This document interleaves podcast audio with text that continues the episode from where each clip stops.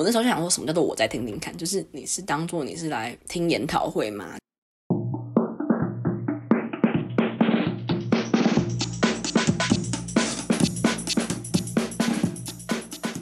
不伦不类，轮番上阵，欢迎来到同是天涯沦落人。我是不读博士就不会侵权的学士伦。今天的音质感觉会有点差吗？因为我用手机录音。之后这也是我第一次上传用手机录音的录音档，但大家就将就听吧，希望是不要太差，因为我这边应该没有很多噪音吧，就可能是收音有点烂。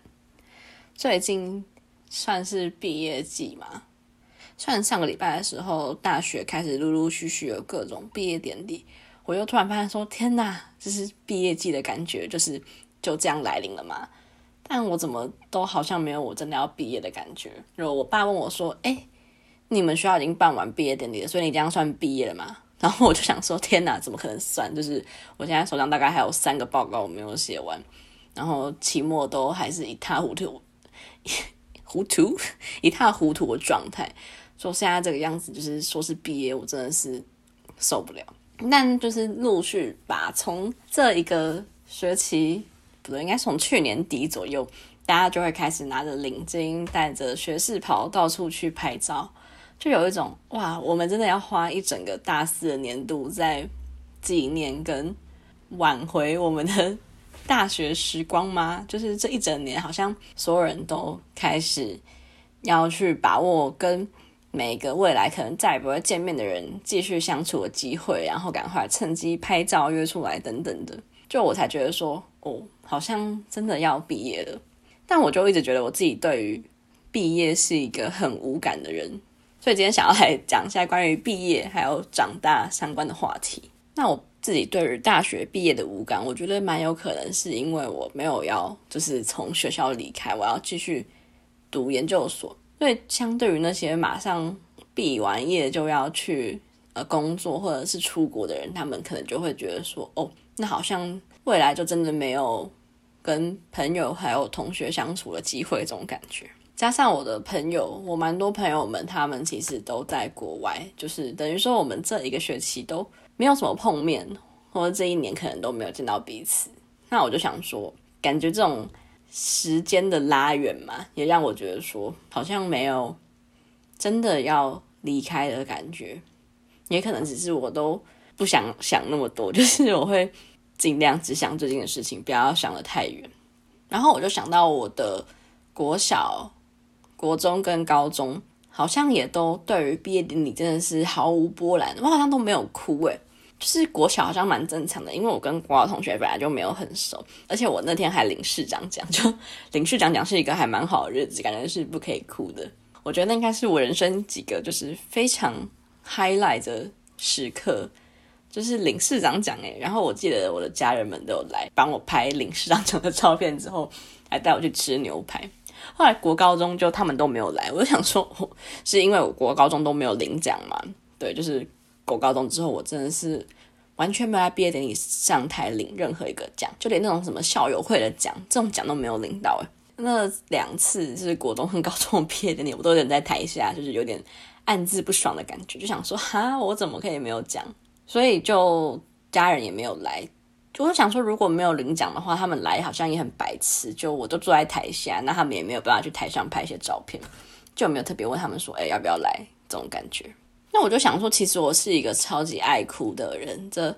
完全不用再重述，反正就是几乎每一集都会讲到我的特点，就是我非常爱哭。我想说，我就是连看电影里面的宠物或狗死掉都可以哭，就是哎，怎么会？跟我相处这么多年的人，就是我们要各奔东西，居然就是都不会有任何的，就是眼泪跑出来，我觉得超怪的。我自己是不是没有再想要去接受这件事情，或者我讲这件事情不存在？比如说像毕业典礼，我就也没有报名说哦，我要去参加毕业典礼，我也没有只看线上的直播，我就有一种真的是不干我的事情的感觉，因为我真的还有好多事情要做，我就是没有空去看那些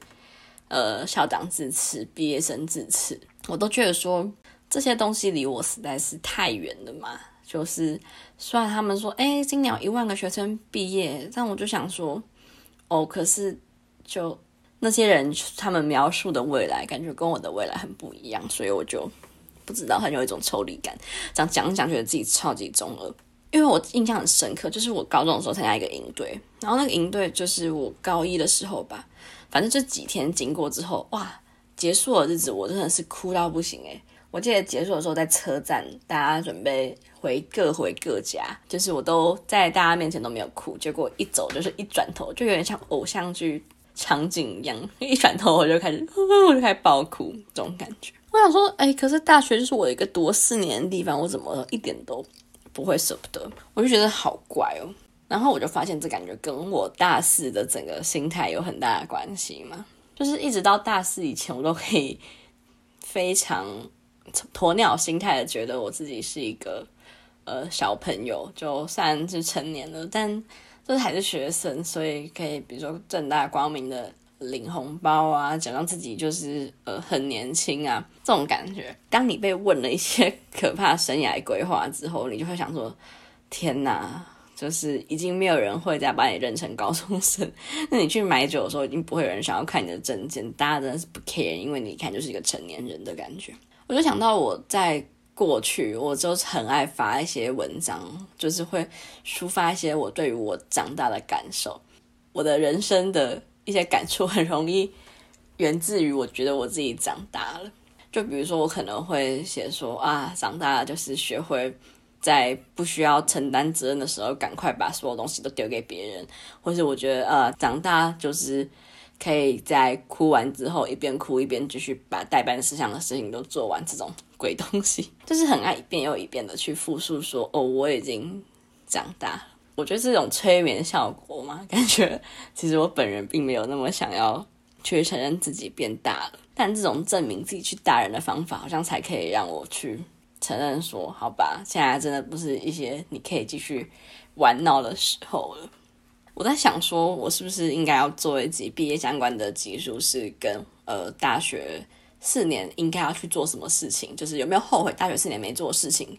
这种主题。那我就想说，这样其实会给我自己很大压力嘛，就等于是我在自己从头细数一次我大学里面有什么太遗憾的事情，或者是可能听的人也会觉得说，哈，我大学就没有做到这些事情，那我是不是一个不合格的大学生？我就想说，这种什么大学。必做十项事情，就是像大家最近都会在 IG 上玩的那个人生完成清单嘛，就是会画一条又一条。我每次都想说，看这种东西就会有一种，我是没有画到那一条，就代表我真的是活得不够像一个人这种感觉。我就不知道我自己是一个好胜心很强，但我又不喜欢跟别人比较的人，我就会觉得很很烦。怎么怎么是这种很很小孩子气的结尾？刚刚好像讲到。大四的心态嘛，哦，就是因为大四就还是蔓延在一个呃疫情，呃选课不用选太这种，其实你跟学校的人会比较抽离的感觉嘛。或许你看有些人他们可能去实习，他搞不好跟实习那边的同事都还比较亲近，就大家可能一天一个礼拜就去个两三天学校而已，然后嗯，大部分也都是上完课就走，不会有在像那种非常紧密的。大一你一整天的必修课都是跟你的同班同学黏在一起，那你就从早上吃完早餐，然后一起去上课，上课吃完午餐，午餐吃完再去上下午的课，然后再去吃晚餐，这种非常可怕的一套行程，甚至吃完晚餐之后还要继续去图书馆一起读书，就这种很紧密的关系，我觉得在大四已经算是不复存在了吗？你就会发现说，有些人他就不见了，就是。这边的不见不是失踪人口不见，就是比如说他可能就是出国，他们去交换，不见也有可能是他去做他的工作，他可能就只剩一天要来上课，其他四天都要去实习，或者是他有自己想要做的事情在做，你就会有一种哈，就是我怎么会跟我以前这么好的朋友，可能半年都没有一句联络，这种可怕的事情发生，那你就会觉得说，好像就是。人生走到一个岔路口感觉，然后这样的大四就让我有一阵子其实对生活就是很没有乐趣嘛，我就会觉得说我做什么事情都很行尸走肉，我没有办法去享受一些好的生活，比如说，呃，我可能每天当然该开心的时候可以开心，就是我看一些 YouTube 废片，我看王菲，我看韩剧，我还是都觉得说，哎，还蛮开心的。那那种开心可能就是持续个一下下嘛，就是可能只能持续个两天左右，然后我的心情又会继续回到说啊，我觉得我什么一事无成的这种巡回感。可是时间也没有因此走得比较慢，就是你就发现每个礼拜还是都过得一样快。就是上礼拜你才在这个很废的课发呆了两个小时，你就发现说哦，天啊，怎么已经来到下礼拜的这种感觉，就是有一种时间照它的步调走，但你自己本身的步调并没有跟上，这种被拖着过去的感觉，你就想象你被一台就是大卡车拖在后面，一直还是往前开，然后你就跟不上这种非常焦虑的感觉。总之，我大四生活就一直在这种循环里面出不太来，然后我就会觉得说，我好像变成一个很无聊的人，而且这种无聊的心态是会有跟别人比较加成存在的，就是呃前面讲到你看到你的朋友在做别的事情，因为有时候。大家以前都是一起玩的，你就想说哦，就是现在大家其实没有那么多时间跟你一起玩，就是比如说我们以前可能一个礼拜可以一起玩个两三天，但现在如果三四个礼拜可以约出来一次一起出来玩，就已经算不错了，这种感觉。所以我就找了很多事情让自己变得很忙，比如说我就去呃选了很多别的课。然后就是一些额外的课，所以我就可能一个礼拜有三天，我都要去上晚上课，我就会觉得自己哦很忙，感觉我想说先忙起来再说吧，感觉忙了起来我就不会一直有时间去瞎想起啊，我觉得我现在自己过得很无聊，很不快乐这种感觉。那反而就是过这么忙之后，我就会觉得说我到底在瞎忙什么，就是这种感觉会循环出来。那我应该说，我自己到现在都还在这个循环里面，没有太出来。在这种时候 感到有点 emo，就是会发一些觉得自己就是心情不太好的文章，就觉得说啊，最近真的过得很差之类的。但别人真的问了你说，哎，你最近到底心情哪里不好？我其实也说不太出来，我到底哪里心情不好？我就是觉得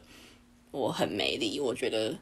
好像做什么事情都做不好的那种感觉而已。明明是要讲长大的事情，结果就一直在抱怨我自己本人的心情。这就是这种情况，就是听起来很不开心，但其实我本人也没有那么不开心，就是就这种心情不上不下感觉，大概就像你的电量只维持在五十趴左右，就是没有办法更多，但其实也不会到一个危及你的正常运作状况的情况下，所以我的大四生活就在这种有点难过的情绪中度过了，而且也是会学比较成熟一点，你就会把一些比较。不好的情绪自己消化完，你就会想说：好，那我不要让别人知道我实在过得没有很好。就是通常就是会发一些无关紧要的不爽的东西出来，可是实际上你很痛苦或是你很不开心的时候，你就会假装说：啊，没关系，这种事情我可以自己消化掉。对，那我就想说，就是感觉就是有一种长大的感觉嘛。你知道，你不要再去麻烦其他人接受你的情绪垃圾。我就想到小时候。我以前有一个很刚的事情，就是小时候就是在班上国小嘛，国小在班上是有传几个人，其实几个我觉得是朋友的人，他们说他们其实没有那么喜欢我。我想说天哪，就是小时候他们就是还来我的家里帮忙做一些他们表演要用的东西，然后我妈请他们吃饭。我想说天哪，就是哎，对你们其实是还蛮意气相挺的吧？结果怎么就是在班上传这种风言风语，说其实没有喜欢我。然后我还记得，就是在自然教室外面，就是我们自然教室是另外的一个地方。然后我就把其中一个人堵住，就跟他说：“你是不是没有那么喜欢我啊？”，还是我就问他说：“你是你不是讨厌我？”想当然，那个人就说：“不是。”然后我就这样子不了了之。但我就是我现在只要心里回想起那个画面，就是那个画面在我的脑海中再一次的呃跑马灯的时候，我想说。以前的我真的是真敢说话，后来发现说，嗯，有些事情就是其实并不是因为你长大了所以你可以接受，只是因为你尝试过太多次了，你就觉得说好吧，我也就勉强的接受。比如说像被拒绝这或者被筛选这件事情，那这就是在我的大四是一个非常可以去 体会的心情，就是我大一大二的时候吧。我就有去做一些打工或是一些呃实习的面试，那时候真的是一收到拒绝信，我就真的是快哭出来了。比如说像我去面试某一个公部门，那个姐姐在带领我的时候，他就说：“可是我觉得你好像有点比较外向一点，可能跟我们这边的工作调性比较不符合。”哦，那时候我听到这句话就有点快哭出来。我就想说：“天哪，我们才就是交谈不到五分钟，那你从哪边就是辨认出来我是一个非常外向的人呢？”就是我只是把我的履历上，就是把我仅有的活动经历都放上来，然后你就这样评论说我是外向的人，我觉得好难过。当然，就是呃，实习面试这种故事呢，我有很多很精彩的，就是应该会之后再做一个完整的结束跟大家分享。这边只是想要说，我在过去真的是非常的玻璃心，或者是我还记得很深刻，我有一次要去选一门课，那因为其实选课的名额是有限的，有些比较热门的课，或者是他希望你在进入这堂课之前是有一定程度的课，他就会做一些筛选的动作。那我很印象深刻，我那时候要报名一个关于影像相关的课，就是呃那一堂课，他就主打说，诶，你在上完这堂课之后，你就可以独立完成或是小组完成一个几分钟的电影影像这样子，我就觉得很兴奋，因为我本人就是对于这种电影相关的东西很感兴趣，我自己有一些幻想，觉得说啊，我也可以有一个好的剧本，或是我也可以有一个很好的摄影方式来去看待这个世界。应该超中二，所以我就很兴奋。他说：“哦，那你在就是选修这堂课之前，你要先交可能什么？你选十部你最喜欢的电影，加上你要拍一个一分钟的短片。”然后我就觉得说：“嗯，就是手到擒来。”然后我就去跟我的朋友，就请我朋友帮我当我的主角，然后就一起拍了一部一分钟的短片。我还觉得有点沾沾自喜，因为想说，嗯，其实我觉得我自己也蛮会剪辑影片的，然后我觉得这整个呃影像调度，我自己觉得还还蛮好看的。我其实也没有啦，有点白痴，但我就觉得说，其实也不差吧。就是我觉得其他人可能能做也不会做，就是比这个好多少，就可能有这种自傲心态。就后来我就收到那个。被取信就是还跟老师先有一轮面试，就是谈一下，就是我这部作品想要表达什么东西。后来我就收到，我就是我只有被取，我就是没有上。因为这件事情，就是我还很难过，就是我就想说，天哪，我真的觉得很挫折，我怎么会就是没有通过呢？所以那时候光字典一堂课就是筛选被刷下来了，我都觉得好难过。然后到后来，可能比如说我大四，现在这个时候是一个选。呃，现在是一个投暑期实习的机会嘛，就大概从三月到五月这段期间，就是大家一起陆续在选一些实习，然后看大家暑假可以去哪边工作的面试过程。那我大三、大二、大三的时候都被很多地方拒绝，那我后来就开始检讨说，哦，可能是我自己就是眼高手低，都投一些比较。高难度的投一些大品牌，那他们可能宁愿要一些就是更强的人，就是根本轮不到我。所以比如说像我现在大四，我就开始就是去有点像海投的方式嘛，我可能就投，比如说我可能大二大三都只投嗯三四家，然后一家没上就哭的要死。那我就是现在可能就是今年可能投了十间嘛，那从一开始收到拒绝信真的是啊。每次都要哭出来的感觉，到现在收到拒绝信，就是眼睛眨一下就当做这件事情结束，就是翻篇了这样子。我想说，这就是长大嘛，还是只是因为我已经就是备受这个煎熬的面试过程的折磨，我已经就是完全可以体会被刷下来的感觉就是这样子。但其实我知道说，就是其实年龄不是长大的唯一要素。就虽然现在讲好像都是因为我已经二十一岁哦，我已经二十一岁。然后我已经跟以前的心态差很多了，但其实我从小都觉得自己很成熟，这真的听起来非非常的重。可能我从国小就觉得我自己比其他同龄人相对来说成熟很多。我觉得主要真的是因为我好喜欢用网络，就是网络世界会我良多。我透过一些网络跟一些比较老的人进行沟通，但我觉得说，嗯，其实我自己还蛮懂一些，就是社会上的呃运作方式。然后我也都会用比较老的身份去假装我自己年纪比较大，然后也都没有被拆穿。所以我想说，嗯，所以我应该算是一个比较成熟的人吧。那我最近呢，就是发现了有些人就是长大了还是很失控。这其实跟长大其实没有什么太大的相关，我单纯只是想要透过节目来骂他而已。就是我最近上了一门课。那那一堂课，它算是一个没有学分的课，它是一个学校额额外开在晚上的课，就是你只要报名就可以参加。那这堂课就是只有 pass 跟 no pass，然后你不会因为要上这堂课多缴一些钱。它就是一个学校为了让大家可以去多学习一些额外知识去开的课，所以就。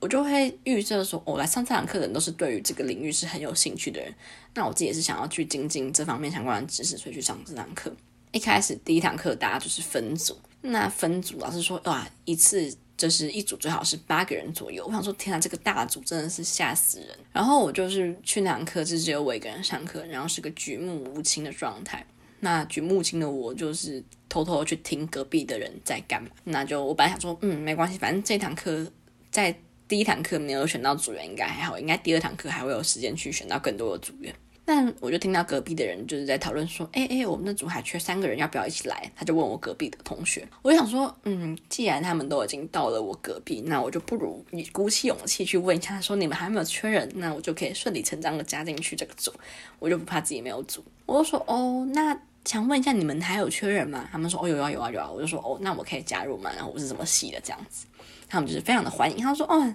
就是你应该也很擅长某些方面，感觉就是加入我们组之后会变得很赞。”我想说赞哦，就是感觉这群人都看起来还蛮认真的。后来发现说，这是我们这组织有九个人，是全部全班里面人最多的一组。老师就说：“哦，就是你们九个人的组，感觉可以就是多加油，感觉可以就是做出更棒的东西。就是这组人这么多，这样。后来呢，就是在群组里面，大家看起来都蛮。”跃跃欲试，大家就会说：“哎，那我们要不要约个时间讨论呢？或者是，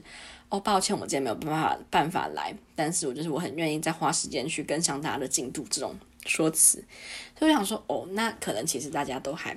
人蛮好，感觉也蛮有想要学的。”后来这堂课就是最后有一个小组的发表，所以才需要进行分组嘛。就到了大概要发表的前两三个礼拜，大家就开始陆续有人说：“啊。”我被居家隔离了，我最近要请一些假，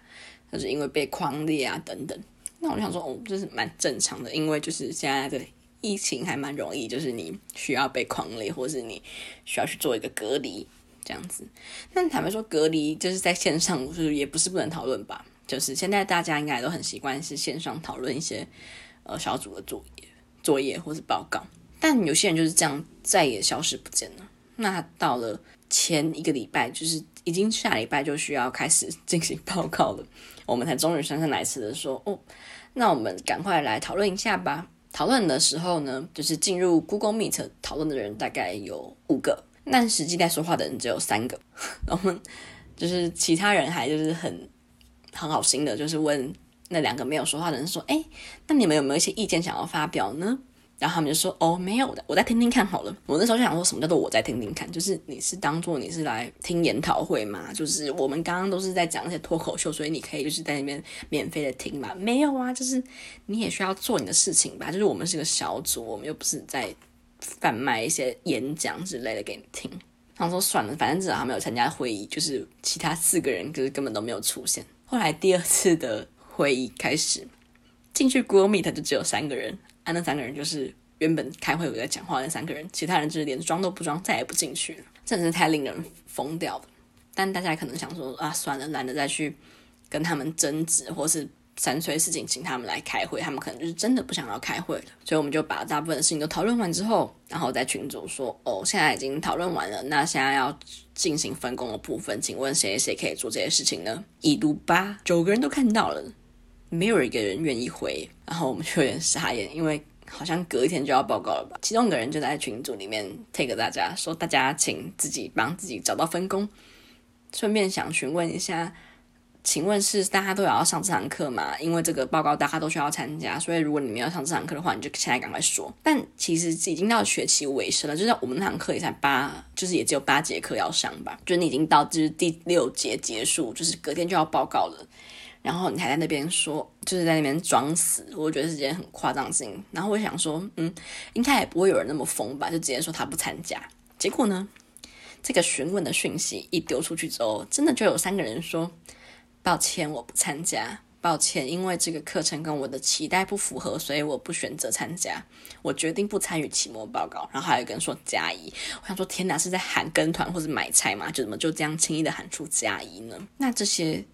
非常不负责任的，在期末报告前一天逃离的人，他们其实都已经大三大四了。我想说，天哪，就是你们身为一个大三大四，就是经过风风雨雨，在小组分组状况里面，应该已经运筹帷幄，就是懂很多的人，你居然有脸在这个时候说你不要参加，说不要就不要，什么？因为我之前已经请了太多假，所以我发现啊，我已经没有扣打，就算参加完也没有拿到，也没有办法拿到证书，这种。白痴理由，而且前面真是一句话都不说，诶，我就觉得说，哇哦，就是白痴真的是没有在分年龄的，就是这种白目人真的是，他们应该到了三十岁也不会做的多好，所以我现在就是看到就是这几个人的名字，就有一点心中黑名单的感觉，就是觉得说我以后绝对会避开这些人，就是再也不会跟这些人就是有同组任何机会，而且其实我觉得我有一点就是嘴硬，一开始我就。截了一些我的组员的图，然后问我的朋友们说：“哎，你们有认识这几个人吗？”然后他们就已经跟我打过预防针，说：“哎，那个某某某超烂，他就是什么事都不做，就是只会把。”只会把自己摆在一个很光鲜亮丽的地方，但其实就是很不负责任。我想说，嗯，可是他看起来有点积极，应该是不会做这样的事情吧？结果果然呢，就是我朋友都说坏的人，就绝对是很坏。好，这边听起来真的跟长大很没关系，但我真的就好想抱怨哦，就是他们真的好烂好烂。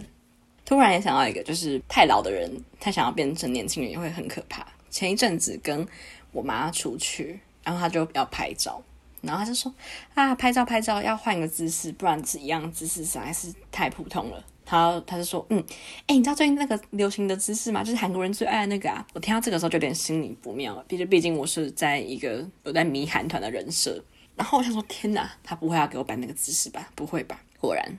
他就给我比了反手 V，我就好像揍他。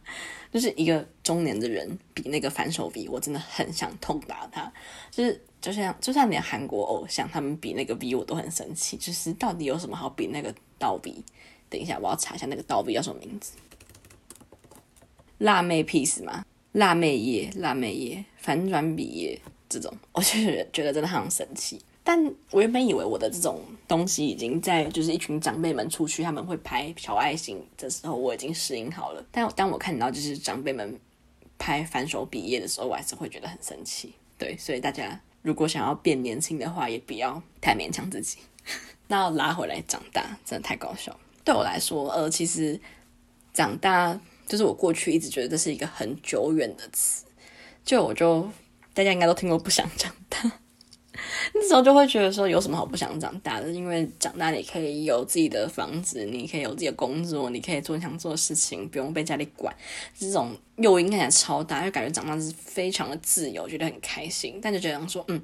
我还是被是禁锢在这个就是只有十几岁的身体里面，就是很多事情都没有办法随心所，就觉得自己被限制住的感觉。但后来就会发现说，哇，我真的非常的害怕，就是我自己发现真的长大。的一个触发点，压倒骆驼的最后一根稻草，是一个很白痴的事情。就是，我就发现我在追偶像，偶像已经开始比我小了，我就觉得好可怕。这个应该可以源自于我看 Produce 四十八的时候，就是那个时候的 Center 是张元英，那时候应该是二零一八年嘛，Produce 四十八的时候，张元英那个时候十四岁，就是她是二零零四年出生的。我想说，天哪！怎么会有一个偶像，他已经二零零四年他就要来参加选秀节目了？怎么会这样子？然后他还是一路 center 到最后，就是成为就是那个团的 C 位这样子。我觉得说太真的太可怕了。我想说，我可是一路从可能一九八九年的欧尼接到追星追到就是二零零四年的妹妹，我觉得哇。这个年龄跨度实在是太可怕了，就是怎么会偶像比我小啊？然后我就发现说，我已经就是也错过很多成为神童的机会，就比如说可能神童要十二岁或者什么十六岁就跳级上大学这种感觉，但我就是没有，我就是循规蹈矩的过一般人的十六岁、一般人的十八岁、一般人的二十岁这种感觉。那也会有一些就是作品，他们就是在缅怀他们的青春，就是大家应该现在。都有想到很多关于青春的，比如说歌啊，或是电影啊，或是书，都跟你说你要珍惜你的光阴，然后去把握你的每一刻青春这样子。那你就会觉得说，哇，真的是太难了，就反而会被这个搞得压力很大，就有点像我前面讲到那个你要写自己的人生项目那一个东西一样，你就会觉得说，我没有做到这种事情，是不是真的太逊太废了？所以你才会觉得说，我真的好不想要长大。我觉得就是从这种被灌输的概念，进而觉得说我自己好像还不够格，因为我还没有把青春该做的事情都做完，或是我并没有有一个很光彩、很亮丽的青春，这种感觉，那自己感觉有点越来越悲观的感觉嘛。那也没有要停在一个比较乐观的结尾。其实我想到一件还蛮好笑的事情，也是让我觉得有点可怕的。就大概也是这几个月开始，我的朋友就会陆续传一些，就是我们的同龄人，或是比我们大一两岁的人去结婚的那个照片给我们。就比如说他们去他们的户政事务所，就是就是换的那个身份证，这上面有配偶名字的身份证，或者他们去拍婚纱等等的。我就觉得说，天哪，就是现在的，就是我这个年纪的人已经开始要准备结婚了吗？怎么会这样？然后另外一个是我最近在看一部小说，然后那个小说就是他们讲到他们要彼此定情求婚，就是需要一个戒指，他们就是买了呃 Harry Winston 的戒指，那这个是我之前在某些 KOL 里面就有听过的戒指牌，但我想说，嗯，就是钻戒再贵可以贵到哪里去啊？但后来我就看这部真的是对于。这一个就是 H W 的这个戒指，在感到太好奇了，我就去 Google 了一下，然后就看到那个 P T T，就是 P T T 的 Get Married 版，他们会有很多关于挑钻戒、挑新秘、挑婚纱、挑婚宴场所的文章，然后就有人在那个，然后就有人在分享他们去挑钻戒的经验，他们可能会想要挑某某牌的钻戒，或是 Tiffany 或者是什么的，他们就说哦，H W 是。婚戒之王，绝对要买这个。然后大家都会说：“哦，人生唯一一颗戒指，这就是很值得投资，这么贵。”我想说，贵是能有多贵呢？就一看，就是 一个五十分的戒指，大概需要三十万左右。我觉得，太可怕，就是是我打扰了。就是想说，哎，结婚也太贵了吧？就是你婚纱搞一搞，婚宴弄弄，大家可以去看那个古娃娃结婚的详情，就看到说哇，搞一个婚礼就是累成这个样子，然后又这么贵，你还要再买一个。H W 的钻戒是大家都想说哦，因为我已经买不起房子，所以就是只要买钻戒就好了嘛。是哎，三十万真的很贵。就是我如果二十一岁要结婚，我哪里来三十万去买一个钻戒？我真会哭出来。好，除此之外，就是我还翻了一些低卡文，因为我想说，嗯低卡的年龄层可能比较低一点，就是因为 PDD 结婚可能就是已经三十岁左右嘛，那他们可能买得起钻戒的是就是他们。嗯，做一些比较好的工作，就是也算存钱或是蛮厉害的这样子。我就滑到一篇低卡文，他就说开箱我的结婚礼物，就是他的 HW 钻戒跟他的特斯拉，是他结婚除了钻戒以外，她老公送一台特斯拉给他。我想说，可是这个文笔他看起来是一个年轻人呢，就是他感觉其实还蛮年轻的，就是感觉会在低卡发文的人都不会是太。老的人吗？那这么年轻的人，他到底是怎么有这个钻戒的？而且就是他现在他的就是第一，他的文章的最开头先说哦，呃，钻戒跟对戒大概是四十四万，然后婚礼在 W Hotel，然后一百万，喜饼多少？然后婚纱大概十万，然后还有车子两百多万这样子。我想说，哇哦，那你真的很厉害，就是你哪来那么多钱呢、大家就在下面说，哇，好羡慕，好漂亮，就是哦，这个婚纱，这个。钻戒真的赞，这个特斯拉哦，真好看。他就在他的文章最后说：“可以遇见我老公，真的是我的福气，真的非常开心遇见你这么宠我。二十三岁就要面临人生最大的转捩点——婚姻。我想说，天哪，你才二十三岁！然后下面就问他说：哦，那你跟你的老公是怎么认识的？他就说：哦，我是在实习的时候跟他认识的，他是我的大主管，我们差十岁。我想说，天哪，这是一一九嘛？就是。”可以帮我呼叫下一些性平工作法，就是天呐，难怪你有特斯拉，难怪你有 HW 钻戒。抱歉，超无聊的结尾，但我就觉得说，好啦，有时候大家长大呢，也是可以有一些好处的。比如说，像你二十三岁的时候，或许就可以在实习的地方找到一些有钱的主管。无聊死的结论，但就是不管是自己赚钱，或是呃伴侣的钱都好啦，就是大家嗯。努力赚钱，希望大家未来也都可以买得起 HW 的钻戒。谢谢，拜拜。